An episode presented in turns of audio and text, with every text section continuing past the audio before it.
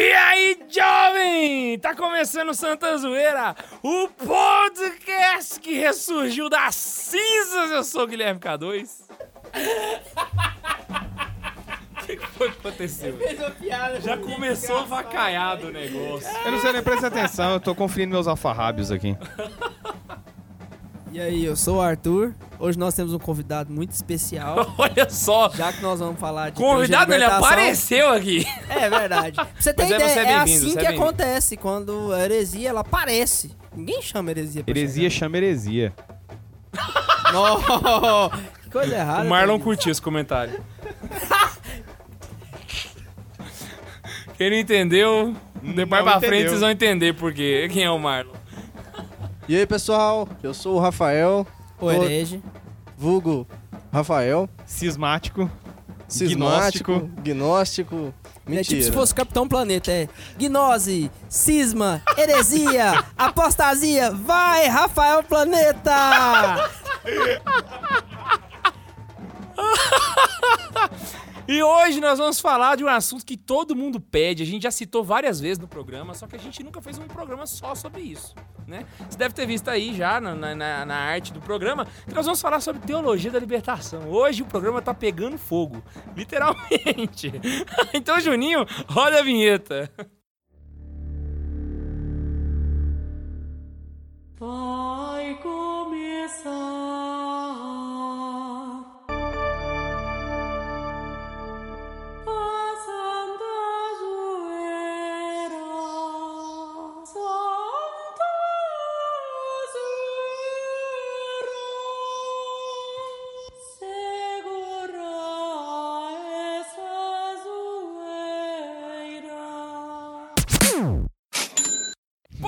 meus queridos, estamos aqui para mais um momento desse jabazinho santo para falar para vocês do quê? Do quê? Do quê? Do quê? Da loja do Santa Carona. E, gente, escuta até o fim porque a gente tá com umas novidades fantásticas. Primeiro, como é de praxe, estamos com três camisetas novas, né? Uma camiseta contra o aborto, precisamos falar sobre vida. Se você não viu essa camiseta, gente, ela tá assim maravilhinda. Também lançamos uma camiseta em homenagem àquele vídeo que eu fiz do Alok, né? Never Let Me Go, Jesus. Tá ouvindo aí no fundo a musiquinha? Oh, oh, Ouvir o Neiva cantando é, é a pior coisa que já vi na minha, na minha vida. E também a camiseta, gente, sinceramente, agora para. É, Bundes, troca a música aí, por favor, porque agora é um momento especial. Gente, vocês estão prestes a ver a camiseta mais bonita da face da Terra. Desde quando o mundo foi criado em Gênesis. Desde quando o Deus criou o firmamento, não existe algo tão lindo. Rapaz, tá tocando Fortuna Magistra Imundi aqui agora. É, é um é um negócio Nossa, fantástico. Gente, é a camiseta de Pentecostes, assinado por René de Cramero, ilustrador de xerogravura do século XVIII, jovem. Desculpa, século XIX. Gente, é uma camiseta de arrancar o pica-pau do oco. É um negócio assim, quando eu, eu confesso pra vocês, quando eu vi ela, eu chorei. Escorreu uma lágrima do meu olho. Alô, veste praca, a gente ganha de vocês. Gente, que camiseta linda. Então vai lá, veja ela e de- se delicie com aquela beleza que você tem que ter na sua casa. E também, meus queridos, produtos novos do Santa Carona. Nós não temos agora só mais camisetas, né? A gente tem agora também canecas do Santa Carona pra você tomar o seu cafezinho. Tem, tem canecas de estampas que você já viu e tem canecas com estampa exclusiva. Inclusive tem uma da simbologia católica que ela tá fantástica. Então corre lá, www.loja.santacarona.com. Vamos começar pelo princípio. Talvez tem gente que nunca ouviu falar de teologia da libertação. O que que é teologia da libertação? Pra começo de conversa. Mas assim, a gente sabe que é uma heresia. Mas o, o que que é mais profundamente, né? A teoria de libertação é, como a caricatura, um cavalo de Troia. Ele tentou mostrar uma coisa só, só um recado, quando bonita, você tá no estúdio, um presente. celular. Eu esqueci de pôr meu celular silencioso, né? E essas coisas acontecem. É como se fosse um presente, uma coisa boa que vai trazer benefícios e avanço pra igreja e é uma desgraça, vai fuder com a igreja e vai fazer você ruir e se lascar. É isso aí, em resumo. em zoeira, agora deixa o Tobias falar que ele vai falar melhor que agora eu. do jeito sério. Tá bom, basicamente, a teologia da libertação ela foi uma das formas pensadas, ordenadas, para que se colocasse dentro do seio da igreja elementos do pensamento marxista, da prática marxista e da teoria marxista dentro do campo teológico. A- a- o marxismo quis fazer uma versão católica dele. Não, Não, ele queria destruir a igreja. É ele a queria fazer forma. igual o que ele fez. Não, melhorar o que ele tinha feito na Rússia. A questão é o seguinte: explicar aqui. Teve todo o processo da Revolução Russa, tá entendendo? Derrubaram ali o czar, assassinaram Nicolau II, toda a sua família. Os bolcheviques bolcheviques assumiram tomaram o poder. poder, né? Fundou-se a União Soviética. Uma das primeiras medidas que foram tomadas quando já, na- no primeiro momento da Revolução, eh, eles depuseram o czar, foi a apropriação, perdão, a expropriação de bens da nobreza e da Igreja Ortodoxa. Só que o que acontece? Depois, quando formada a União Soviética e tudo, eles vão perceber que dentro da mentalidade do povo, principalmente camponeses, né, você vai ter ali uma, uma categoria muito reacionária. Não é à toa que o próprio Marx desconsiderava os camponeses como objeto de revolução. Como, como conceito de, qual, qual o conceito de reação? Reacionário seria aquele que não concorda com alguma coisa que está sendo colocada. Ou seja, Alguém eu, reage. Ele tem uma reação É. contra aquilo. é tipo eu, assim. eu sou reacionário, já me ensinou o Nelson contra tudo que não presta. E também aprendi com o senhor Nicolás Gomes Dávila, a mesma Ó. coisa. Que é isso, cara? Cara- Aí o que acontece?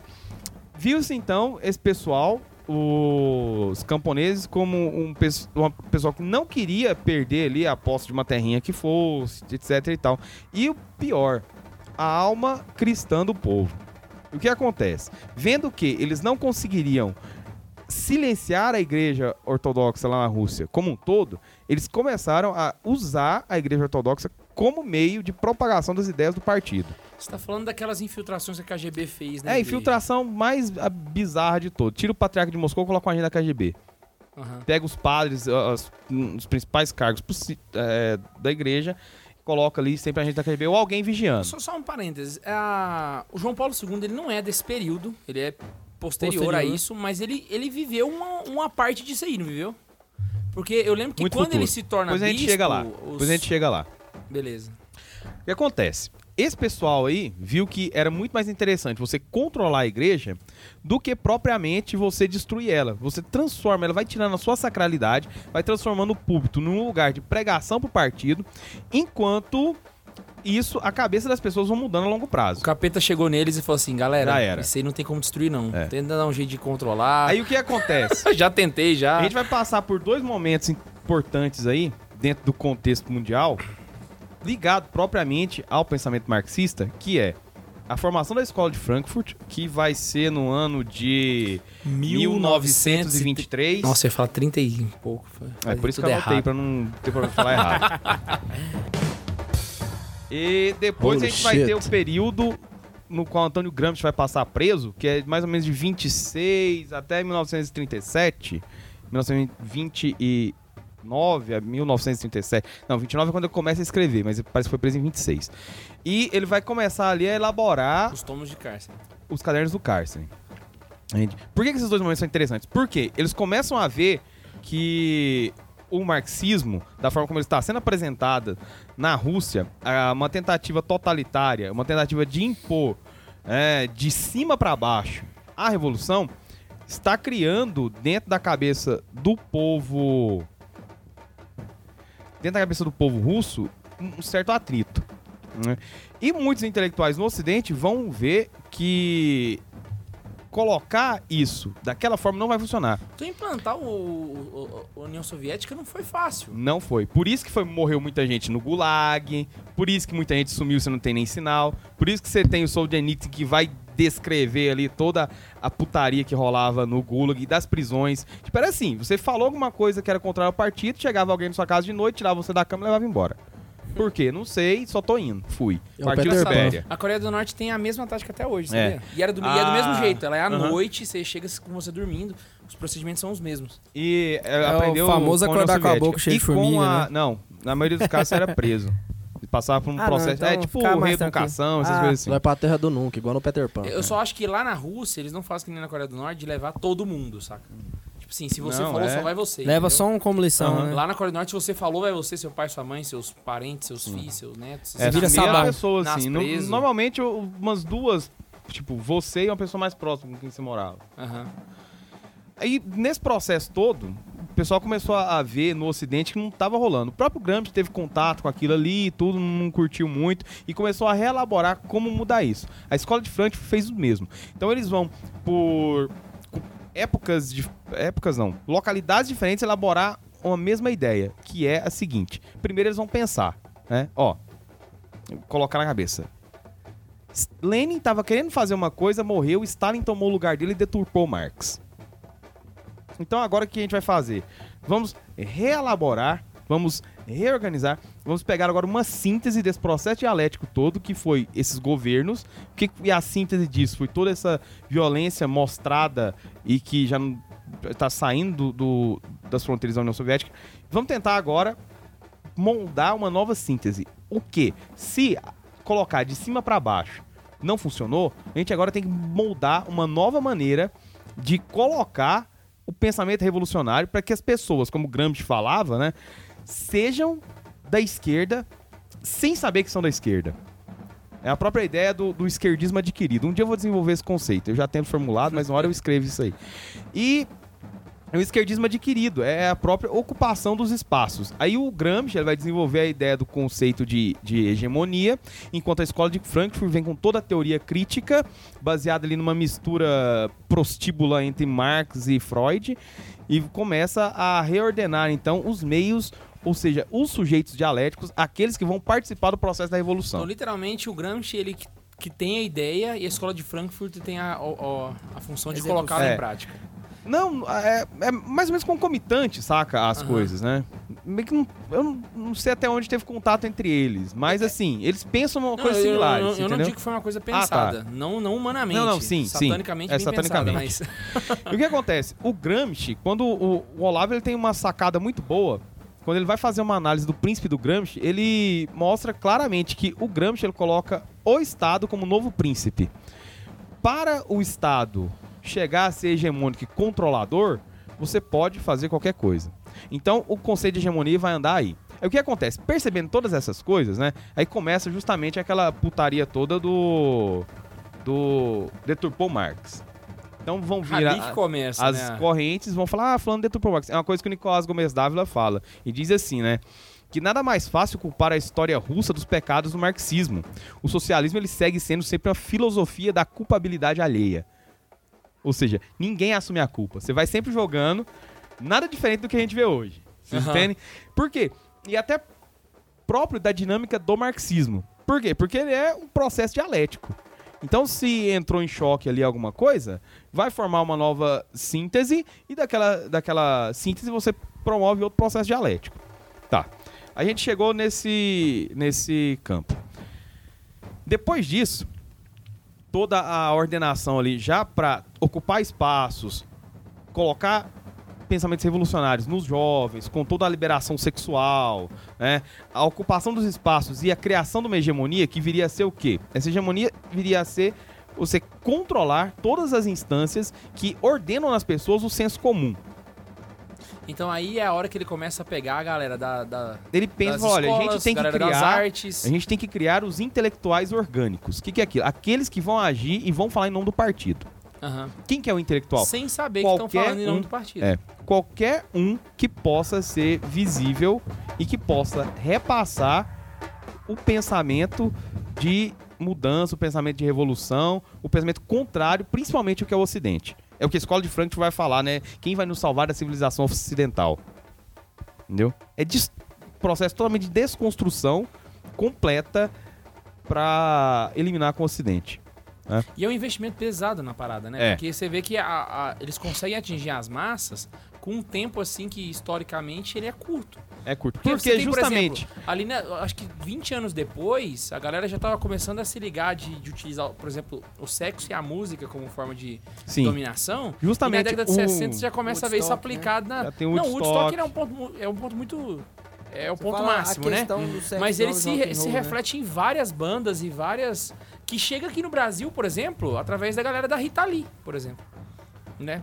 Através da- das próprias correntes musicais, Aham. você percebe que é a, A literatura vai tipo mudando. assim, você contamina um. O cinema, a- ele começa a trabalhar em torno disso. Na verdade, Hollywood é tomada por gente já ligada com isso aí. Isso se acontece forma, nisso que o Tobias falou, né? isso. Essa influência, esse, essa influência de fazer com que as pessoas trabalhem pro partido sem saber que fazem parte do partido. Como que é o e termo dessa que você forma criou? As pessoas vão acabar recebendo. esquerdismo adquirido. Esquerdismo adquirido. Na hora que você falou, eu tentei imaginar, aí com a sua explicação eu consegui entender que, querendo ou não, é, tem pessoas que fazem parte do partido, trabalham pro partido, são agentes do partido, nem sabem que são parte do partido. É a própria noção da hegemonia. Por quê? Porque falou-se tanto disso e a gente vai passando por um processo mesmo de um trabalho neurolinguístico, todo um trabalho de controle do vocabulário, onde vai surgir o politicamente correto. Você não pode falar isso, tem que falar assim, se enquadrar nisso, se enquadrar naquilo, colocando tudo mais.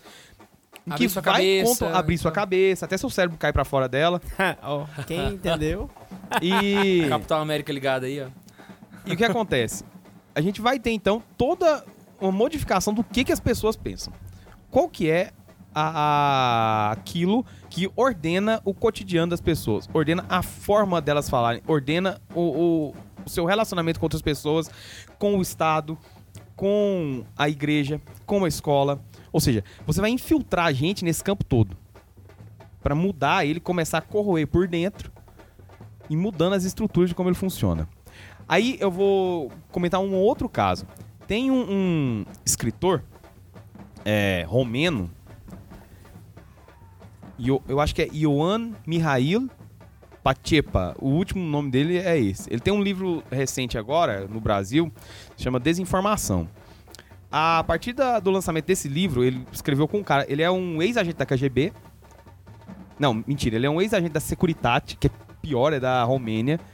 Caraca, é a KGB romena. É a KGB da Romênia. Ele é um ex-agente da Securitate que desertou, mas ele conhecia todo o plano e tinha um contato grande com Moscou. Ele estava ligado com a KGB, só que ele deserta, vai para os Estados Unidos e lá ele começa a ajudar a CIA a entender como funciona ali. Aí ele, depois de um tempo, né, colaborador e tal, ele escreveu o Desinformação junto com um outro cara dos Estados Unidos. Em uma entrevista dele, comentando sobre os meios de tomada de poder, perguntam para ele sobre a teologia da libertação. Ele fala, não, a teologia da libertação, ela foi criada pela KGB. Só um parênteses. Então, chegando aqui ó, ao Brasil, do mesmo jeito que eles assumiram a música, as artes, como se fossem se fossem coisas diferentes, né? Ah, o cinema, as escolas, eles chegaram na igreja também. Sim. E aí faz a, parte. a- O Gramsci, ele t- a via aplicação que... da igreja na igreja é da teologia da libertação. Aham. O Gramsci, ele sabia que a igreja era a grande inimiga do mundo moderno. Na verdade, eu acho que Ele falava que um dos grandes empecilhos para o comunismo era a igreja. eu tenho a impressão de que o o socialismo ele não quer acabar com o mundo moderno com o ocidente, ele quer acabar com a igreja. Eu acho que eles Porque- falam que acabar que, que- que a igreja é um empecilho, mas eu acho que na verdade o objetivo principal é a igreja. Uma Mas coisa. olha por só, quê? eu vou te mostrar uma coisa dessa dia- ocupação de espaço. Hoje em dia, o discurso socialista, ele começa a aceitar o fato de não ter uma boneca Barbie negra. Então, ele começa a flertar com o capitalismo, mas com a igreja ele não consegue flertar. Aham, ela... Então, começa a achar que ele quer destruir mesmo a igreja, Mas sabe, não? Ele pode infiltrar nas estruturas, pode ter pessoas ali que pratiquem, que preguem a teologia da liber- da libertação, mas o magistério da igreja, ele não adota isso. É o que o- a gente tem quando o Ratzinger ele vai escrever um dos primeiros documentos sobre a teologia da libertação, chama Instrução sobre alguns aspectos da teologia da libertação. É um documento de 84. Só um parênteses, caroneiro. Só esse documento já faz o Ben 16 ser um herói. Na verdade, ele escreveu dois, né? Esse... Na época ele era Duplamente cardeal, hein? herói. É, ele era cardeal, o documento foi lido, aprovado e Super mandado Ratzinger. ser né, impresso por João Paulo II Opa. e assinado pelo prefeito da Congregação da Doutrina da Fé, Joseph Ratzinger. Então, esse documento ele já vai mostrar que quando surge toda a falácia da teologia da libertação como um instrumento para libertar o povo, os caras já vieram ali pegar aquela conversa e falaram, não, tá errado. Ou seja, eles sabem que a igreja sempre vai ser um empecilho. Então, você tem que dar um jeito de entrar pra dentro dela e tentar corroer ela. E por mais que tenhamos é, é, representantes do clero que adotam essas ideias, o magistério infalível não adota. Então, a documentação não aceita. Baseado nesse, ne- nesse acabou que você passou pra gente, figuras como o Leonardo Boff e o, e o Frei Ah, Beto, na verdade, eles são, eles são só a ponta do iceberg. Eles são, tipo assim, só um fantoche da parada. Sim, olha só. O por negócio exemplo, é muito você maior olha- por trás Quando você dele. olha um Frei Beto, Se brincar, eu acho que eles nem aí, sabem do que, que eles estão. Corre risco deles nem saberem Não que eles estão sabe. sendo usados. Eles têm, sabe. eles têm completa consciência. Esse pessoal aí tem. Quem não tem consciência dessas coisas aí é aquele bostoré bom da PJ que fica batendo bandeira pra, pro Lula lá. Esse aí não sabe. É o idiota útil. Esse cara aí, um Frei Beto, um Leonardo Boff, né, um Dom Paulo Evaristo Arnes, um Helder Câmara, eles sabiam o que eles estavam fazendo. Eles tinham completa consciência daquilo. Entende? Aham. Então, olha só, pra você ter uma noção, o que que o, o Frei Beto ele vai escrever em um artigo no Jornal do Brasil, 1980. Ele vai colocar. Por, por que, que eu falo que eles sabem o que estão fazendo? O que propomos não é uma teologia dentro do marxismo, mas o marxismo, um materialismo histórico dialético, dentro da teologia. É cara dura. Eles sabem o que Ele estão chega fazendo. e fala que. É. E ainda, o método da teologia da libertação é o método dialético. Caralho, velho. Quer dizer, eles já vão incitar ali nas pessoas que a libertação proposta, que em muitos casos a tradição da igreja, as pregações, os sermões, o magistério coloca não como é, libertação de, de liberdade, mas como redenção, ou seja, que é toda uma interpretação tipológica do Antigo Testamento, né, em virtude dos acontecimentos do Novo Testamento, ou seja, essas libertações como o Êxodo, que é muito utilizada pelos teólogos da libertação, ela não é uma libertação política. Ela é uma libertação do pecado. É a instituição da graça que vai fazer com que as pessoas é, se libertem do pecado. Aí é a libertação, é a redenção, agora pela graça concedida por Cristo. Ou seja, a ideia de aplicar método ah, dialético, essa coisa toda, ela é uma imposição clara de uma secularização da igreja, transformação da igreja, não numa instituição sobrenatural, mas apenas uma instituição que vai promover uma justiça social para o mundo. É o que a gente pode ver, por exemplo, quando o próprio Clodovis Boff, né, o irmão do, do É- é a- Leonardo é a Boff, ele vai falar assim: socialista, né? Ele, É. ele coloca que, na verdade, o mal do mundo não é o pecado. O mal do mundo é, é a econômico. exclusão social, é a, ação- a luta É de classes, é, a- o que o é XVI desigualdade. Isso, que o Bento XVI combate na instituição lá. O Clodovis Boff ele vai fazer uma seguinte colocação. A teologia da libertação arranca desse tipo de leitura da realidade social, crítico, radical, dialético, estruturalista. Na teologia da libertação, a questão de fundo não é a teologia, mas libertação. O Boff e o irmão dele falam. né? Mas quando falo em libertação, eu entendo concretamente isso: acabar com o sistema de injustiça que é o capitalismo e libertar-se dele para criar um lugar, uma nova sociedade, digamos assim, uma sociedade socialista. Não tem nada escondido. Caraca. Tanto que O que acontece? Ah, porra. o Pato Então fui Ricardo muito- fala uma coisa nisso que o Tobias estava falando no curso que ele tem sobre teologia de libertação, sobre marxismo cultural e, e afins. Ele tenta, o marxismo tenta fazer com que a religião não seja transcendente, ela seja no aqui e agora, seja imanente, né? E nisso eu lembrei de uma situação que eu passei junto com você, K2.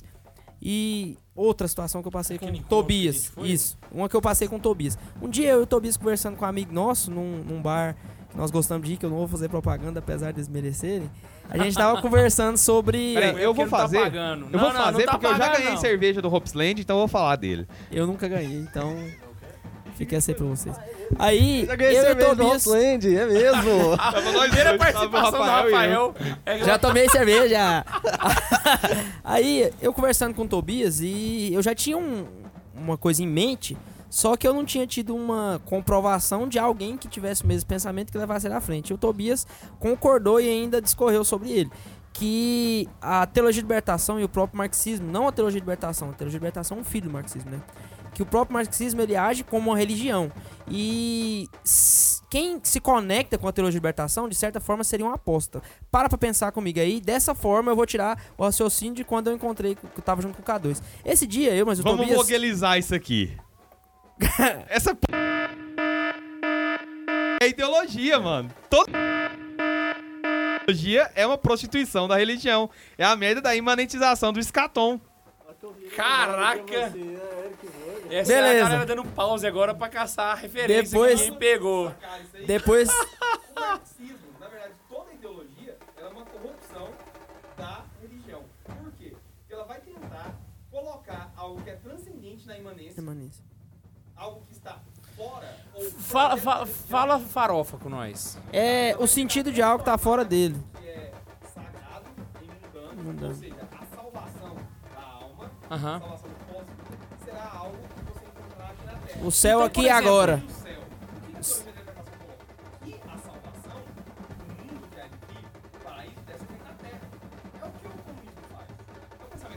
Não, É o que o Lula uma fala nos discursos. É o cavalo de uma Troia. vertente da teologia da prosperidade na igreja católica, Não. seria equivalente. Ideologia, Ideologia. Tá no mesmo saco. Deixa, eu- deixa eu tentar voltar meu raciocínio que eu vou falar por quê- o porquê da apostasia com um argumento concreto que aconteceu nesse encontro que nós estávamos. O encontro da juventude é, de Auschwitz nacional, nacional, porque agora não pode falar Inclusive, mais tem Sibéria, né? que Não tá- pode falar Sibéria, agora é Auschwitz, que né? estão fazendo investigação, Pra bicho. descobrir onde é a Os caras Sibéria. Então tão- agora é Auschwitz. Porra Os caras fizeram um dossiê, velho. Estão ouvindo os podcasts, estão fazendo citação. E pra você que fez a essa citação e falou com o fazendo K2? associações pra descobrir aonde é a Sibéria. Você tá errado, cara. Você não sabe, você errou. Você chutou nem pro escanteio, velho. Você deu um balão pra cima. Você chutou muito errado. Tem no nada a ver caroneiros, velho, o cara me chamou no inbox pra discorrer toda a teoria dele, de onde era, e eles não acertaram. Aí voltando pro raciocínio. Então, uma coisa pra gente tentar entender a teologia de libertação, como um filho, né, do, do marxismo, ele é uma religião. Pensa no marxismo como uma religião. E, e quem adere ao marxismo até certo ponto, até uma época na igreja, até pouco tempo, quem aderia a partido marxista e à prática marxista era excomungado. E nisso, não é mais, né? Mas nisso, se a gente for parar pra compreender... Porque você sabe por que, que São Paulo II tirou, né? Do Explica. Código de Direito Canônico. Explica. Porque acontece o seguinte: São Paulo II era polonês. Peraí, País- Tirou o quê? Você não tem mais excomunhão automática por colaborar com o ah, com o comunismo. sim. Uhum. É. Deixa eu terminar de explicar. O Explica. que acontece? São Paulo II polonês conhecia a realidade da Polônia, o que, que é um Estado comunista. Então as pessoas trabalhavam para o comunismo. Eles faziam parte, era funcionário, funcionário público, gente que trabalhava ali, né, tinha que viver. Aí Não todo concordava, mas trabalhar. excomungado. Ele, ele não tinha opção. Ele não tinha opção. Ele colocava a família dele em primeiro lugar, então por isso ele acabava Aí, se às vezes, ele nem colaborava, Às vezes ele nem colaborava, partido ele nem e tal, mas era funcionário, aquilo. tava ali inscrito no partido e tal. Então ele retirou por conta disso. Aí, O que faz sentido, né, cara? Essa aí vai pros raditrades que gosta de falar do João Paulo II, entendeu? Pro homem ser capaz de falar de João Paulo II, ele tem que derrubar um muro que divide uma cidade. Depois ele fala comigo. E outra coisa que ele tem que fazer além disso, ele tem que ser homem bastante pra chegar num monte de países e beijar o chão sendo o sumo pontífice, que é o vigário de Cristo na Terra. O dia que o cara tiver uma humildade dessa, a gente conversa. Aí, por enquanto, E quando ele se detalhe, acha mais sozinho, Não só beijar chão em países que pregam cristianismo, mas em qualquer também lugar. no Oriente Médio, onde a gente não tem cristianismo. Voltando. Véi, tem cara que fala de João Paulo II, nu- nunca tomou nenhum tiro, mano, pra conversar.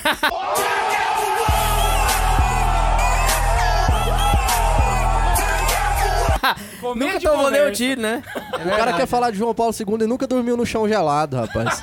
Nunca usou silício. Ah, não, cara, para com isso, mano. Não, véi. O cara quer falar de João Paulo II, não foi eleito Papa e não fez o Partido Comunista tremer nas bases. Não, o o cara não tirou o, cara- comunismo cara- nem da o cara casa fala dele. mal de João Paulo II e nunca celebrou uma missa num país comunista, do lado de fora da cidade, pra um milhão de pessoas, e colocou o nome do partido Valeu. anticomunista. Várias vezes não me lia. O cara não descobriu nem o significado de comunismo, não tirou o comunismo de dentro da casa dele e quer falar de João Paulo II. O o cara fala mal de João Paulo. II O cara e não é capaz de o encarar uma multidão de velho. manifestantes de esquerda e calar a boca de todo mundo com uma palavra no microfone. João Paulo II fez isso, só quero lembrar. Não, o tentar cara terminar quer falar de João. Paulo II e não é santo. É. Fechou. Assim, esse é o padroeiro contra a teolo- teologia de libertação, né? João Paulo II contra o mundo moderno. Repetindo, pra gravar na cabeça de vocês, João Paulo II, São João Paulo II contra o mundo moderno. Enfim, aí voltando pra esse raciocínio de que a- o marxismo é visto como. É visto não, eles agem como uma religião, tanto que se for parar pra pensar, o. Deixa eu, sei lá, citar um cara aqui. O Getúlio Vargas, o Django, o Lula. Nossa, que, que decadência, né? Esses caras não faziam parte da Rússia, não eram russos e mesmo assim compactuavam com o partido como uma religião, viam o próprio partido como um deus, tanto que o Lula não deve nem saber ler, de vez em quando ele fala do Marx, né? Alguém deve ter passado Não, pra cara, ele por o- osmose. agora que você falou disso daí, como a gente viu que a form- formação da teologia da libertação passa por toda uma estruturação própria da inteligência é, comunista, é, a gente tem que entender o seguinte: vocês podem procurar na internet, existe um vídeo do Lula comentando como que ele fez pra chegar ao poder. Ah, É do justamente- Paulo? É justamente esse projeto. É mais ou menos assim. Ele viu que, na verdade, o Brasil passa por esse projeto. Quando você for olhar lá o livro América do Latina, Olavo, né, velho? é, mas eu vou falar do Brasil específico, porque o Olavão Porque fez o, aqui. o- Não, é porque o, livro do Olavo lá que eu li É falava do Brasil, Brasil. né? Então acontece o seguinte: o pessoal que era comunista aqui no Brasil, ele teve a primeira onda, que era aquela tática de guerrilha. É a tentativa de tomar. Marighella, É essa aquela- E, inclusive, esse pessoalzinho de convento de dominicano, que decadência dos dominicanos, de convento dominicano, deu apoio para movimento guerrilheiro comunista. E esse pessoal tudo depois que vai ser o ordenador da teologia da libertação aqui. Mas voltando à própria ideia do Lula. É, vendo que não conseguiriam tomar o poder com meios é, revolucionários, por quê? Porque a ditadura, né, o governo militar, só conseguiu ficar de olho nos comunistas que agiam assim. Ele ficava caçando comunista, mas comunista é, agitador Subversivo. subversivo, subversivo visivelmente, né? É o cara da guerrilha. Então, o que acontece? Os comunistas do Brasil, eles vão reordenar. Vai ser quando eles vão começar a fazer ali uma organização do, do pensamento deles e nessa organização eles vão ver que eles precisam mudar a forma de ação, é reestruturar o meio da revolução. Então, como que eles iam fazer a revolução? Tomando as instituições é, pela via democrática, tá? Pela própria pelo próprio processo, né, de estar ali dentro das instituições. Então, o que, que eles vão fazer? Primeiro, eles vão tomar editoras de livros, eles vão tomar editoriais de jornal, eles vão tomar o cenário artístico como um todo. né? Ali a gente pode ver a máfia do Dendê, como o Lobão lá fala. Daí, o que acontece? É, nessa reestruturação, nessa tomada do poder, o que, que o Lula fala? Olha, para eu chegar onde eu cheguei, não foi sozinho, não foi do dia pra noite. Teve que organizar muita coisa. Eu tenho atrás de mim os jovens, os É o jovens, vídeo dentro do, Do avião. do- do avião. os estudantes, a CUT, a base da Igreja Católica. Ele fala abertamente. O que é essa base da Igreja Católica? Formou-se numa tentativa de expansão da, da própria evangelização, as chamadas comunidades eclesiais de base, onde se reunia com as pessoas na próprio processo de Eu catequese. lembro quando eu tenho no grupo de jovens, o pessoal perguntava: Ah, seu grupo é qual espiritualidade? Ele é da renovação ou ele é de base? Saca? Porque era muito comum você ter grupo de jovens de base nesse período, da década de 80, principalmente. Tipo que E o nós que acontece? Quando vai. Então, as comunidades eclesiais de base, elas foram tomadas pela teologia da libertação. É o pessoal que veio pós-Vaticano II com aquela ideia, ai, o espírito do concílio. Aí você pergunta, o que que você está colocando em prática do concílio?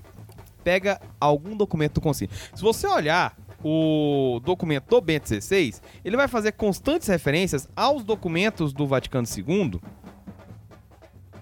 E desses documentos, não só do Vaticano II, mas de papas anteriores ao concílio, de papas do concílio e posteriores ao concílio, que condenam. Ele faz, por exemplo, referência a Evangelii Nuntiandi, faz referência a Gaudium et Spes, faz referência a quadragésimo ano, faz referência a octagésima advenies, faz referência a Lumen Gentium, faz referência ao discurso, o discurso de, de abertura de São João Paulo II na Conferência de Puebla, faz referência a discurso de São João Paulo II quando ele foi numa favela no Rio de Janeiro, lá no Vidigal. Ele faz referência aos documentos de Puebla e da profissão de fé do povo de Deus também do Papa Paulo VI. Ou seja, o magistério todo, ele sempre foi contrário à aplicação que eles fazem da teologia da libertação. Aquilo que surge lá nos anos 60, é, com o Gutierrez, que passa depois ali pelos irmãos Boff, que vão ser os maiores expoentes, assim, que a gente tem conhecimento da teologia da libertação, era um movimento intelectual que vinha surgindo dentro dos teólogos, é, Europa, Estados Unidos, chega aqui na América, e não era só teologia católica, existem, é, como é que eu posso dizer? Versões né, da teologia da libertação em todos os movimentos teológicos aí, sejam cristãos, né, sejam católicos ou protestantes. E esse pessoal todos aí, esse pessoal todo, eles ordenaram, né, dentro dessa seguinte maneira, aquele pensamento dialético, marxista, etc. Voltando ao Lula.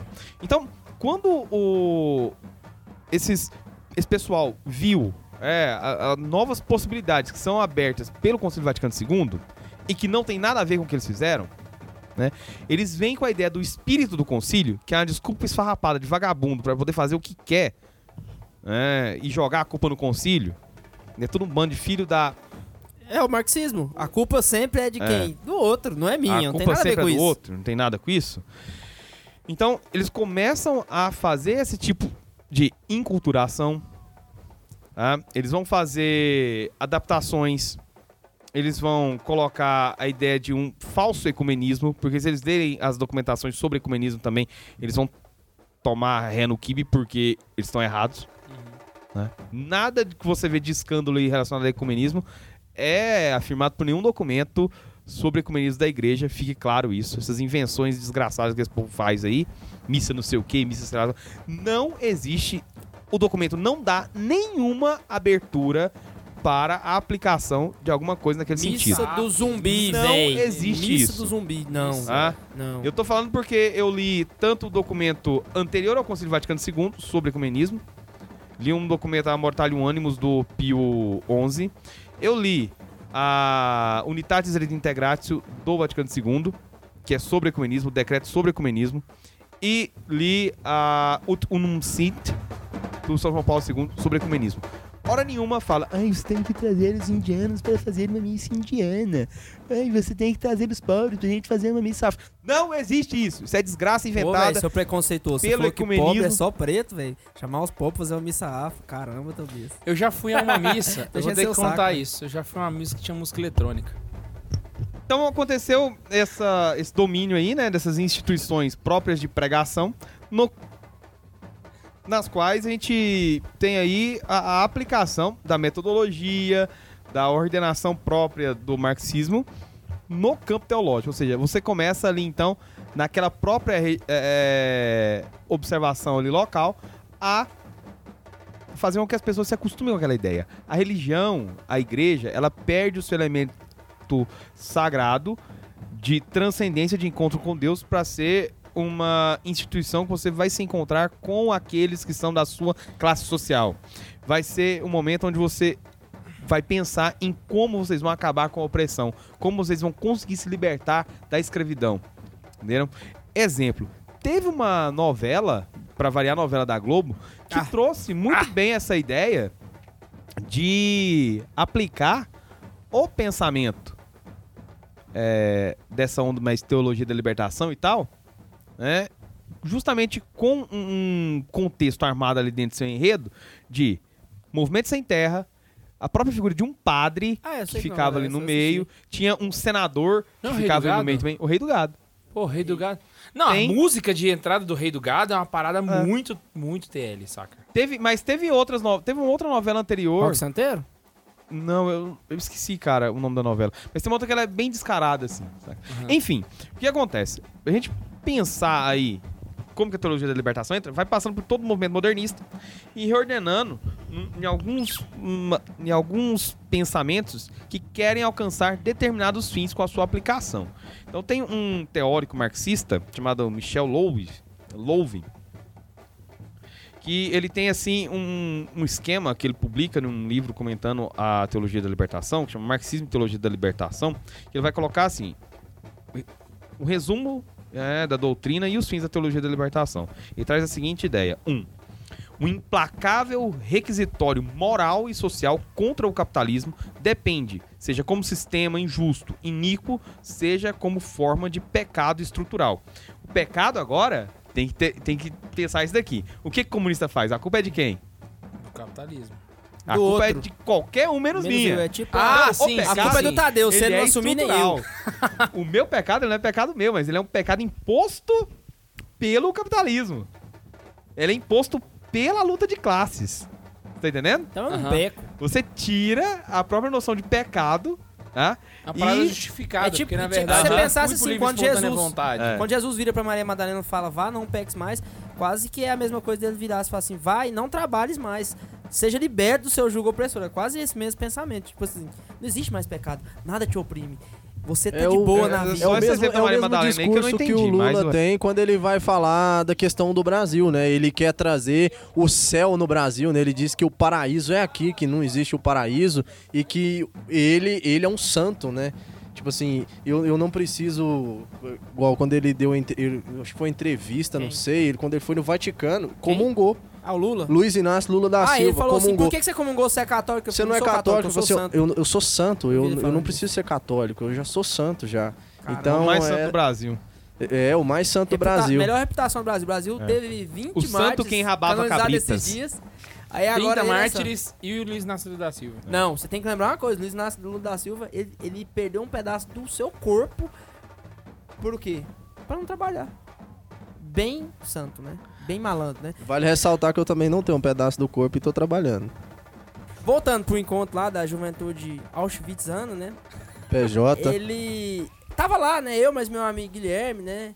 O Guilherme, alguns cabelos a mais na época, né? Tava um pouco menos calvo, né? A testa era um pouco menor na Eu época. também tinha alguns quilos a menos, e o Pra quem, Guilherme quem também, tá em casa né? não tá Mas- entendendo, eu conheço esse cara aqui já desde Deus me livre.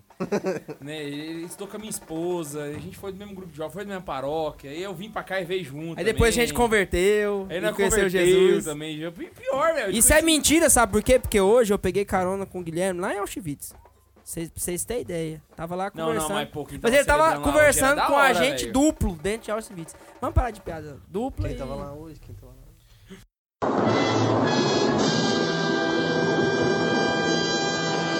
Aí, o... eu falando essa questão da religião, que é uma apostasia, que é a mesma coisa. O que é uma apostasia? Apostasia é uma pessoa que sai de uma fé pra ir pra outra. E se for parar pra pensar da, da forma com que as pessoas é, aderem, algumas, né? Aderem ao marxismo como uma religião, então seria de certa forma apostasia, né? E aí, agora partindo desse ponto, pensa comigo, se você nega os dogmas da igreja e diz que isso é alguma coisa que oprime e que te leva a ser uma pessoa presa que você tem que se libertar de todos esses laços pra você realmente conhecer a total liberdade em Cristo, isso seria uma apostasia. E eu ouvi isso da boca de um sacerdote nesse encontro. Nessa hora o Guilherme tinha saído pra conversar com um padre amigo dele que também é de uma diocese muito próspera, né? E aí esse, esse padre é um padre que até fala de legal, ele vira e fala assim, isso é um aborto. Aí ele ligou pra esse padre, né?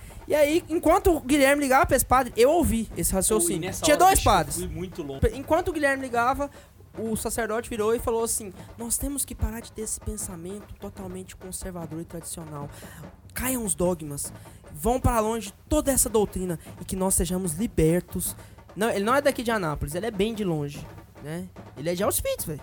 Aí esse sacerdote foi, virou e falou assim: Ele tava com aquele anelzinho, é claro, né? De Tocum, claro. E ele virou e falou assim: que caiam todos os dogmas e tal e tal.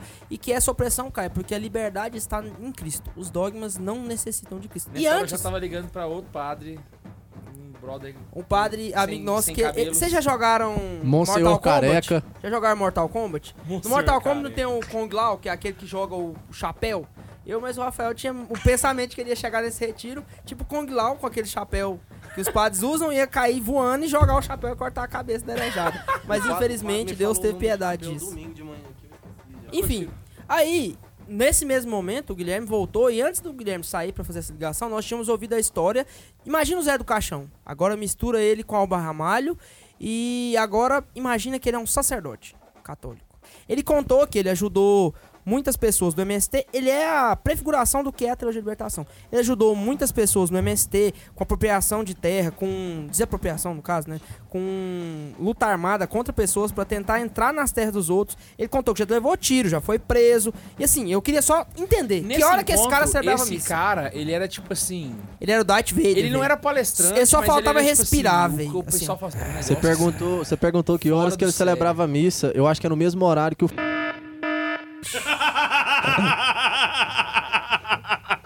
Mas o dia só tem 24 horas. Voltando ao Eu raciocínio. num bullying tão grande, velho. Juro que ele falou, minha cabeça falou assim: corta ou não corta, velho? Corta nada. Voltando ao raciocínio. É... Essa não pode Juninho, cortar tá, tá não, Júnior? essa, tá você essa. Claro que vai Eu cortar. gostei. Juninho, lembra daquela passagem que fala assim, ó. Juninho, "Conhecereis não corta. verdade, Se a der verdade processo, é meio libertará", devagar. Juninho. Enfim, aí, voltando a esse raciocínio, esse cara contou as experiências dele, né? Muita gente queria tocar, né? Conhecer, né? Por mim era diferente, né? Porque vai que eu toco ele, eu pego uma doença venérea dele, algo assim, né? Porque ele contou várias Doença histórias. venérea. É venérea mesmo, doença trans- sexualmente transmissível. É isso que eu quis dizer. Nossa, certo, foi louco. Você não entendeu. Você quis enfatizar o que eu tava falando, né, Rafael? Beleza. Não tô dizendo que isso tenha acontecido, mas assim, né? O que leva a crer é que ele é um agente do partido. E talvez é que ele saiba. Porque as coisas que ele contou e tudo que ele exteriorizou. E outras coisas, por exemplo, lá tinha círculos de diálogo, né? Quem aqui, quem aí já fez algum encontro que tenha círculos, por exemplo? Um encontro que não tem. Quem tá aí ouvindo já deve ter participado de um encontro assim. A metodologia em si não tem problema nenhum. Eu acho que não tem. É Ah, eu- Enfim, método. o que que aconteceu nesse- nessa hora? Tava eu e meu primo, Jefferson, nesse círculo. E aí, nessa hora, começou a ter um debate sobre homossexualidade. Tinha uma moça lá que ela parecia... Quem já assistiu Jack Chan, ela parecia o Toru. Igualzinho o Toru. E tinha essa moça que ela parecia o Toru. Eu custei identificar o que era ela, né? Se ela era... Ela, ele, coisa, não sei. Não era Elks. Elix, né? Eles. Caralho. Eles, né? Ela era uma pessoa com total liberdade que podia fazer o que quisesse, né? E aí, É um Ela era humaninho. o ela era um LX. ser humaninho. Hã? Ela era o OLX. Nossa, tô. Desapega, desapega, né? Olha, LX. Caralho. Eu acho que toda vez que você cortasse nessa, nesse programa, Juninho, você podia colocar de fundo a música do Josias, aquela bim, bim, bim, vem chegando da boate, eu ia acho ficar que legal. Toda vez, aí, ele ele vai chegar pra gente depois desse programa e vai falar assim: Tava indo bem, tava indo bem, aí de repente. E eu vou ter concordar com o Juninho. Eu vou concordar hora. com o Juninho. Ó, então deixa eu voltar a falar, senão o Juninho vai ficar puto. Tá, mas, mas sim. Não, não, não. Tá aí a conversa. Vou a conversa. Aí, nesse momento, teve esse diálogo, aí a menina foi e falou assim, eu só tô tentando ilustrar como era a menina. Aí a menina, a gente começou a conversar sobre o homossexualismo, né? E aí, ela... E eu falei da questão do pecado, e ela falou... Ela entra muito, por essas experiências entram muito no que o Tobias falou, de uma forma real e concreta. Ela entrou nesse momento de falar assim, que talvez o pecado seja algo imposto, porque... Porque ela não tem liberdade de fazer sexo com outra mulher Sexo com cachorro. Sexo com- mulher. Sexo com avião, sexo com avião, sexo com Não, não, cabrito, não, não, no caso não, peraí, Lula, peraí, né? peraí. Eu vou corrigir isso aí agora, porque um padre, muito amigo meu, me disse que o termo correto disso aí não é sexo, é união carnal. Sexo é com uma pessoa diferente do seu sexo. Mas quem fez a piada foi um outro padre. Não, não, eu só tô falando da união carnal. Padrão Ah, tá. monstruoso. Mas voltando pro padre raciocínio. conhece santo, velho. Então ele fez a piada e ficou boa. É, verdade. Aí, essa moça começou a falar disso e assim, como eu tava cercado, né, e tinha eu e eu, e tinha 20 pessoas. Aí teve gente que compactuava com o que eu penso, né, tinha os católicos e tinha o pessoal diferente, os apóstolos tudo lá, né.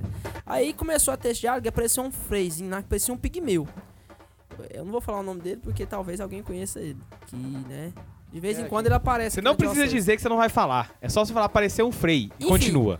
Aí a menina começou a falar desses trem, eu fui e falei assim, eu comecei a falar de algumas coisas. Eu falei de sodomia, falei que caiu fogo Sodoma. Falei muita coisa que São Paulo fala, da questão dos afeminados e tal. E ela começou a falar pra mim que eu tava impondo algo sobre ela. Eu falei assim, não, não tô impondo, eu tô te mostrando que a igreja traz.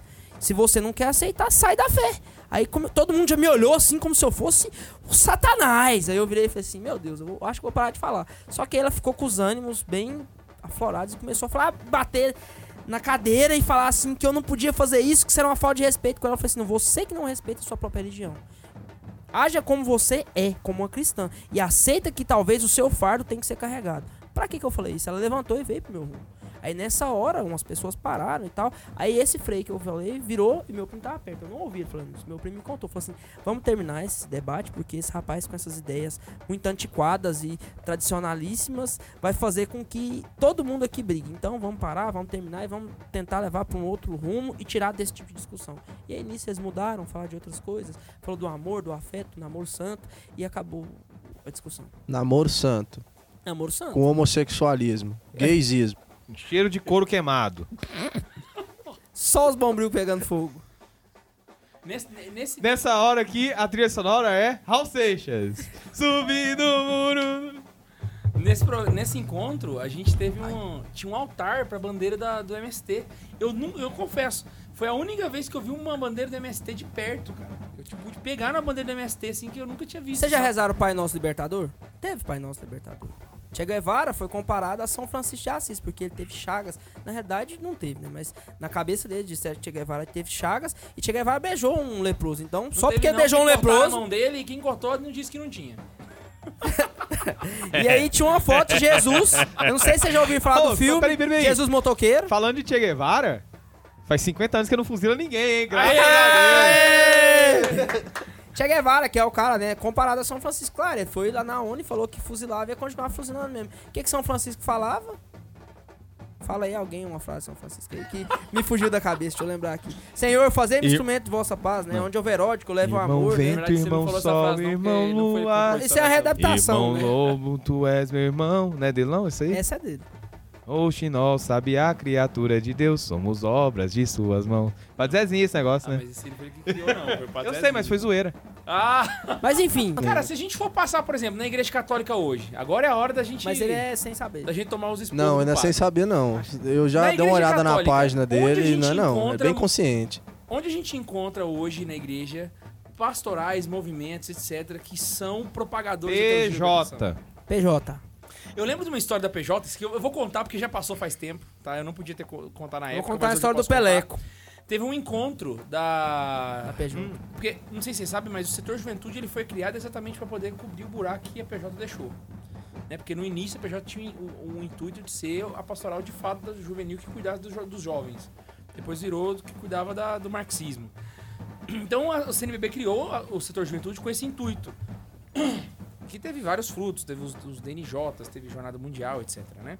Bote fé, que foi doido pra caramba. Exatamente. Eu Teve- fui. teve um encontro, cara, que, que a, e, a, e a PJ ela virou um, um outro movimento. Então, tipo assim, tinha o Segme, tinha o Renascer, tinha. E tinha a PJ.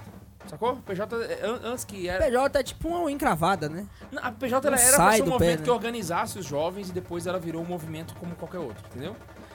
E aí. Eu lembro que nessa época ah, teve um encontro nacional. Eu não fui nesse encontro, mas um amigo meu foi. E nesse encontro nacional foi dias depois da, da PJ soltar uma nota defendendo. Tinha rolado alguma treta com relação à união homossexual, saca? E aí a PJ fez uma nota deles, oficial, defendendo Nessa a união época, P- a homossexual. PJ era, era formada assim como a renovação, tipo uma estrutura que não tem uma. Não, não é uma estrutura grande. Não, ele virou um mas é movimento. um virou movimento. que nem o A SEG. PJ é um entendeu? movimento tão forte que ela tem casas É, é. espalhadas aí. Não, aqui em Até Goiânia hoje? tem a Casa Juventude. Até hoje. Tem, um Caju lá, a Casa Caju. Juventude. Aí Ah, continuando. tô ligado. Eles fizeram esse documento oficial defendendo o- a união homossexual, saca? E aí passou uns 3, 4 dias eles foram pra esse encontro nacional. Só que no encontro nacional tava o bispo da geral, saca? Que era o bispo que cuidava dos jovens. E aí nesse encontro disse que rolou uma treta muito cabulosa, porque teve um momento que o assunto da, da parada, nos burburinhos, nos corredores do encontro, foi essa carta. E aí o bispo descobriu nesse momento. E parece que tinha publicado num jornal, não sei se foi na Folha de São Paulo, etc. O bispo viu, pegou a galera da PJ, mandou eles pra uma sala. Olha, olha, eu adoro isso, cara. Mandou eles pra uma sala de aula, assim, saca? E falou assim: é, vocês estão na caravana que a gente trouxe, vocês vão ficar aqui dentro dessa sala até sair uma carta de reparação pelo que vocês falaram. E fechou a porta e saiu. Só sai daqui depois que fizer a carta. E eles tiveram que fazer uma carta de reparação, saca? E aí, depois que tiveram, aí eles puderam sair da sala onde eles estavam trancados, saca? Literalmente, eu, eu acho que foi tipo assim. Ah, é tortura. Não, eu acho que foi muito mais simbólico pra mostrar que a Igreja Católica continua sendo a Igreja Católica. E ponto, saca? Então foi uma postura do bispo de uma forma que foi pra dizer: ei, vocês não podem fazer com a igreja o que vocês bem entenderem. Saca? Eu achei muito massa quando eu descobri isso. E foi no encontro da. Saca? Sei- eu achei sei que foi falou muito da hora. Entra Eu- Eu não sei se foi o bispo referencial da juventude próprio que fez isso. E lembrando, foi muito antes de, de Padre Sávio e etc, saca? Então o pessoal vai querer referir, botar aí o Padre Sávio na onda. Não, não foi. Ah, foi aqui? Foi antes. Não, não, não. É um Padre Sávio da... da- Foi antes disso, saca? Mas eu não sei quem era, mas foi, foi, foi muito louco. Eu lembro que chegou pra gente aqui em Anápolis e nas, nas dioceses, saca? A história desse, desse caso, saca? E do tanto que hoje o setor juventude trabalha a PJ como um outro movimento, exatamente pra poder retirar primeiro o poder dela que ela tinha demais da conta, saca? E tá surtindo grandes efeitos, porque o setor juventude foi uma das melhores coisas que a CNBB já fez. Sinceramente. Porque o, o jeito que se começou a trabalhar a juventude foi completamente diferente depois do- da, da chegada da, do setor juventude. Ah, eu achava que a campanha da fraternidade era mais legal. Agora, um que eu achei que você Vida citar, drogas você não. Falou, Tobias, você falou da PJ, mas eu acho que um que é um, o pioneiro, porque a PJ ela foi aparelhada, né? De uma forma que é irreversível, acredito eu. Mas a Pastoral da Terra, ele foi criado nessa, nessa proposta. Inclusive, o Lula, nesse avião, ele cita a Pastoral da Terra. explicar uma coisa aqui, só, só pra falar um esquema sobre esse negócio das pastorais. Você tem que levar mais em consideração que da ordenação que a gente vê dentro da, da TL hoje, como ela foi é, magisterialmente é, condenada, então ela não tem nada estruturalmente com a cara dela. Você tem locais onde ela mais Exato, está infiltrada. Ela tinha uma parada mais cara dela, mas depois. Tinha e foi perdendo. Restou a PJ, né? E agora você tem localidades, congregações, é, Ordens religiosas. ordens religiosas que têm uma maior aceitação à teologia da libertação. Inclusive, eu tava conversando com os caroneiros do grupo e eu, le- eu lembrei da coisa que você falou. Existem muitas dioceses que têm PJ, só que nas PJs dessas dioceses a espiritualidade é da renovação carismática. Ou Aham. seja, a PJ ela simplesmente perdeu o caráter de teologia Graças a Deus. Tá saca? começando um processo. Eu Do vou... tanto que tem caroneiro no grupo de caroneiros que é da PJ e não sabia. Que, Tipo assim, eles nem sabiam que tinha envolvimento com teologia, porque eles não, não, não têm isso, saca? Não pega esse Vamos ver. resquício. Aham. É. E curtem o Santa Zoeira e são da opressão do mesmo jeito e é da PJ, saca? Então o que acontece? Como ela foi, como ela foi deflagrada, né, foi defenestrada mesmo, condenada abertamente, todos os que sobrevivem, né, ela foi vencida na argumentação. O Olavo de Carvalho comenta muito isso. O que o, o Ratzinger fez na época, ele não deixou espaço para você ter qualquer tipo de movimentação da TL aberta. Porque se vier falando, não, nós somos da teologia, pá, fora. Porque a, no argumento ela foi vencida.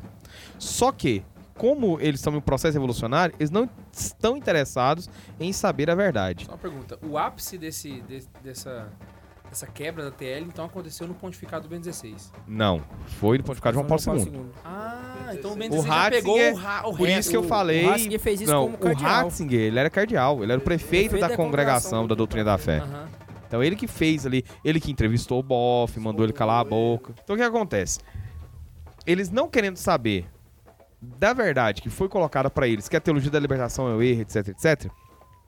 Eles então se reordenaram para que sobreviver naquele ideal, já que essa lógica opressora de uma instituição retrógrada não quer acolher aquele pensamento de libertação, eles então agora vão reordenar-se e se colocar ainda sobrevivendo dentro de instituições sem levantar abertamente que eles estão fazendo algo ligado à teologia da libertação. Entende? Alguns podem até falar, não, eu sou meio próximo da teologia da libertação e não sei o que, mas só depois que ele já tem uma certa moral, já está assediado, já tem um público cativo, aí ele vai ter uma coragem de falar que ele tem uma proximidade com isso. Mas antes não. Então várias ordens religiosas que a gente conhece aí, né? Que ficam em lugares frios e coisas do gênero, elas têm muita ligação né, com esse pensamento. Uma delas. Outras né, também tem infiltrado dentro do seu meio né, pessoas ligadas à teologia da libertação.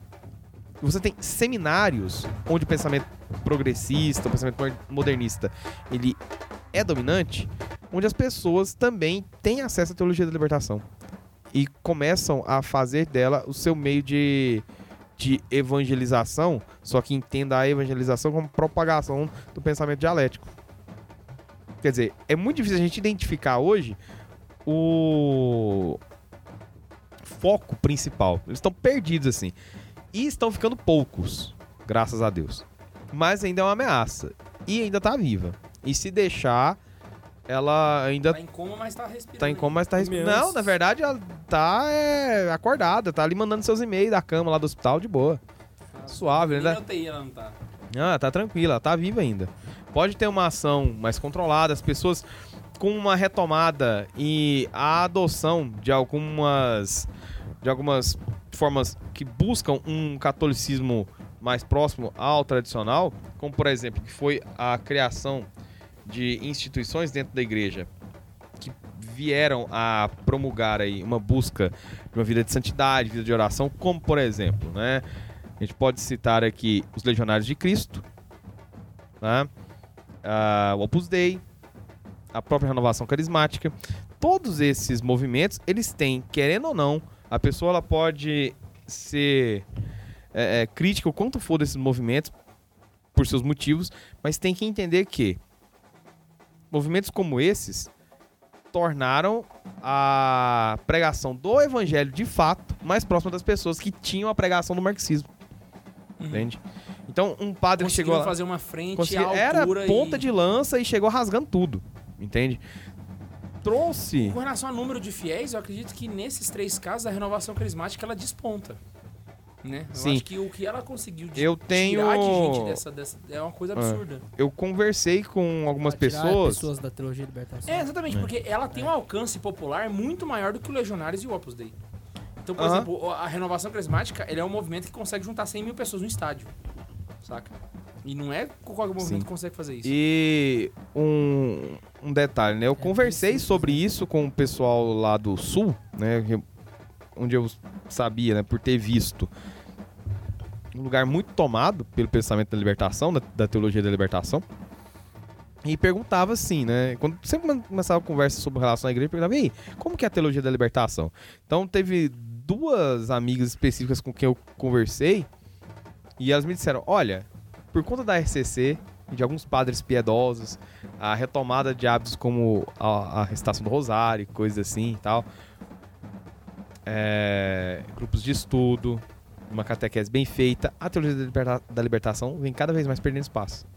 Não que não tenha mais, só que algumas dioceses, algumas paróquias, elas já têm uma concentração, né, não mais a teologia da libertação. A renovação carismática buscou mais gente, tirou gente da Grupo de oração também. É. Sabe uma coisa que eu reparo? Eu, pode fugir um pouco do assunto, mas eu, eu reparo que, esses, que movimentos que têm um- um- uma ênfase. É, como eu poderia dizer? Não, não movimentos que, que, que, que têm seu foco em Nossa Senhora, não como principal, mas que tem uma devoção a, a Maria bem feita, geralmente são movimentos que têm frutos muito grandes. Né? No caso, por exemplo, do, do Opus Dei da, da Renovação Carismática, são movimentos que têm muito isso, isso claro, saca? Então, te- geralmente, porque engraçado, né? O capeta ele consegue fazer merda falando de Jesus. Mas é muito difícil. É, é mais raro quando, quando fala de Maria, saca? Então, eu acho que isso acaba sendo um, um fator. é, geralmente é o meu termômetro, saca? Eu costumo começar olhando por aí. Não usando isso só como, como regra, mas eu costumo olhar por aí, saca? É, tem aquele cara que Porque fez você não aquele consegue livro. ver Nossa Senhora na teologia da libertação. E se Tem um- aparece é muito raro. Tem um cara que fez um livro sobre ela. Sobre Nossa Senhora e foi. TL. É. Mas um Aquele cara. cara, que fez livro de Aparecida né, o fez máximo um que livro. eu vejo é o cara falando de Nossa dela. Senhora Preta, que é Nossa Senhora Aparecida. Não, E... ele fala que ela era uma apóstola, aquele pensamento do, do- de que Nossa Senhora seria uma uma expressão feminina do poder, uma expressão feminina Empoderamento. do empoderamento, da uma entidade divina feminina. É, ele fala burrice no livro. É, é um livro que você vê, que é livro popular, que é livro que você vê assim, ó, você chega na banca de revista tem ele, não compra. Você pode muitas vezes desconfiar daquelas coisas que é muito bem vista, muito bem quista, que não presta. Lê Nelson Rodrigues, é muito melhor. Você quer ler alguma coisa sobre Nossa Senhora? Tem um monte de coisa. Tem o tratado, muita tem. Você não quer ler o tratado porque você fala assim, ah, não quer consagrar. Não tem problema, tem. Esqueci o nome do livro do cara. Lê o livro de São José Maria Escrivá sobre Nossa Senhora. Tem livro de vários santos sobre Nossa Senhora. Então fica tranquilo. Igual o K2 falou, o termômetro é Nossa Senhora. Se você vê que alguém fala demais, se utiliza demais dela pra criar o seu pensamento. São Francisco fez isso. É, deixa eu ver outro santo que falava muito dela. O próprio Duns Escuto, que não é santo, é beato, foi o que a defendeu né, na Imaculada Conceição. Enfim, todos os santos, São, Paulo, São João Paulo II, é, o próprio Bento XVI é bastante mariano, apesar dele ainda não ser santo. E se for parar pra pensar, todos esses Ainda, grandes né? homens, todos esses grandes homens se utilizam de Nossa Senhora como esse, essa força de demonstrar a possível, a possibilidade de que o homem vá a, a a se elevar, como da mesma forma Cristo se rebaixou por ela, nós nos elevamos a ela, né? É como a escada de Jeremias, né? Jeremias é como a escada, né? Ela é essa, essa visão, né? Que, que agora me fugiu quem teve a visão em Betel, mas é isso aí. E, e Nossa Senhora seria isso, né? Então, se a pessoa a coloca como ela realmente é, né? Como se ela fosse um reflexo da superabundância de força, poder e, e amor divino, da mesma forma a pessoa enxerga a sua pequenez e não se vê como Deus, que ainda tem esse problema, né? A pessoa, além dela ser apóstata, o cara é idó idólatra, né? Ele idolatra a si mesmo, porque ele coloca ele em cima de um pedestal e ele é o senhor de toda a razão, de todas as coisas. Ele é o logos de merda, né? Ele é o logos do umbigo, né? Só um umbiguinho, umbiguinho, umbiguinho. O cara que pensa assim, eu sei de tudo, eu defendo tudo. E a teologia de libertação, se for pra pensar, é isso, né? É um egoísmo, é uma vontade de tentar. É, sempre quando você vê que uma pessoa fala muito bem de Nossa Senhora e tal. E. sei lá, tem muito esse pensamento. O próprio bispo. O arcebispo de São Paulo, é um cara que é muito criticado às vezes, mas eu tenho uma visão muito boa dele, né? De Dom Odilo Scherer. E é um- ele é- além de ser arcebispo, ele é cardeal, né? Um dos cardeais, cardeais do Brasil. Mas, enfim, ele também é uma pessoa que tem uma conduta de defesa muito mariana, um- uma postura bem mariana. Apesar de todo mundo tem problema, né? Às vezes as pessoas vão virar e falar assim, ah, Dom é isso. Eu- o programa, enfim, não é pra dizer disso, né? Dom não é da teologia de libertação, né? Dom é diferente. Beleza, então, chegando ao fim do programa, Tobias, referências bibliográficas pro pessoal que quer ler sobre teologia da libertação e quer fazer a diferença na diocese dele. O que, que, você indica, pessoal? Cara, eu acho que o básico pra você entender o funcionamento da TL é ler os dois documentos é, dos anos 80 ali da Congregação do Doutrina da Fé sobre a teologia da libertação. Um é esse que eu falei, né? Instruções básicas sobre a teologia da libertação. Não, instrução sobre alguns aspectos da teologia da libertação, da Congregação para a Doutrina da Fé. E tem outro que eu me esqueci o nome, eu não vou pesquisar agora. Nuncio. Hã? É o Libertatis Nuncio que você tá falando o outro, não é? Eu Anúncio da esqueci. Liberdade, é. É o documento do. do. Ratzinger, não é? É da É, Congregação da mesmo. Doutrina da Fé. Isso, é. Esse documento é, É. dele. Esse eu li uns pedaços dele. Da não Congregação da Doutrina da Fé. Isso. Ele só assina. Não, não é dele, mas é porque ele era prefeito. Eu na sei. época. Doutrina da Fé. Então, eles, é, basicamente tá ali toda a refutação do do que a TE, do problema que é a TL. Para entender um pouco sobre o pensamento né, revolucionário, eu vou falar para vocês lerem o livro do Olavo, Nova Era e a Revolução Cultural. É um livrão brutíssimo e ele explica ali de modo bem ordenado Esse é o Como que fala do Gramsci, que né? funciona o pensamento do Gramsci. E tem um outro livro também, caso você esteja com muito tempo, que você pode ler do Olavo, que ele explica. Não explica o Gramsci, né? Mas ele tem um trato interessante sobre o Gramsci, que é Maquiavel, a confusão demoníaca. Ah. E o livro do Maquiavel, ele vai passar por- pelos principais intérpretes do livro Príncipe, né? E cada um vai dar uma explicação do porquê ele funciona, né? para que que ele serve. Então o Olavo comenta, inicialmente faz uma abertura, depois ele comenta os cinco. Não sei se são cinco. Enfim, ele comenta esses principais. sobre os principais comentadores do Maquiavel, as principais análises que foram feitas dele, e no final ele faz a dele que Maquiavel estava preparando ali para a ascensão do Estado como príncipe. É, o Gramsci faz isso, essa observação. É de onde ele tira depois o que vai cair no Nova Era Revolução Cultural. Então acho que esse daí já é um bom começo para entender como funciona a, a teologia da libertação nos dois documentos da congregação e como funciona o pensamento da tomada de espaços, né, o pensamento da aquisição da hegemonia pela inteligência, pelos intelectuais do partido. Eu acho que tá bom. Pois é, então fala pra gente, cara. Manda um comentário aí como é que é na sua paróquia, se tem, se não tem, se, se- como é que você reage. E, velho, é isso. Agora já estamos com o estúdio novo. Não sei se você reparou que a gente tá agora com uma qualidade de áudio fantástica. Estamos falando Com alguns suave carros passando no, no fundo. Pois é, eu não cada sei se vai polícia. pegar, velho. Eu tô com essa dúvida se vai pegar os carros novos, porque a gente tá sem ar-condicionado, então a gente tá gravando com a janela aberta. Mas vamos ver, né? Eu acho que talvez vai dar, velho. Vai dar pra ficar de boa. Então é isso. Beijo na bunda. E a gente se encontra aqui no Santa Zoeira. E tchau.